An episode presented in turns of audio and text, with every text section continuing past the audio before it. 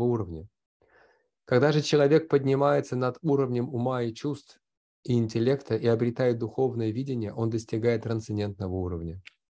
Звуки мантры Хари Кришна по своей природе, а, духовны по своей природе, поэтому звуковая вибрация, возникающая при повторении мантры, трансцендентна ко всем низшим уровням сознания, ума, интеллекта и чувств.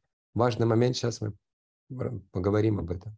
Поэтому нет необходимости понимать смысл махамантры, предаваясь умозрительным рассуждениям или прилагать какие-либо интеллектуальные усилия.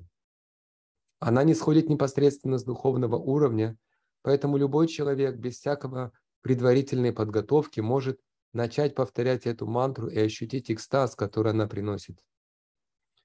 Это не означает, что нам не нужно делать настройки перед джапой, потому что сам Шила Прабхупада сейчас делает настройку перед джапой. Он объясняет положение Хари Кришна мантры.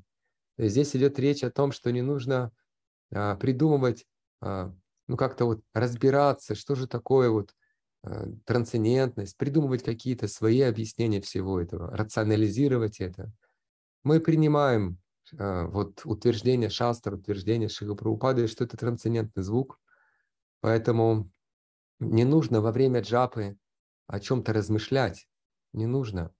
Цель э, джапы в том, чтобы медитировать на звук. Да, постепенно э, там проявится форма, э, качество и лилы, но это не искусственно происходит.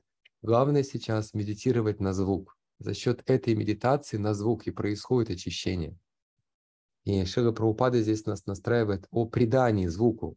То есть мы не просто что-то такое механическое делаем. Нет, мы понимаем, это трансцендентный звук, это Бог, и вот сейчас мне нужно просто отдать свое сознание, и не нужно размышлять, надо просто отдать свое сознание звуку.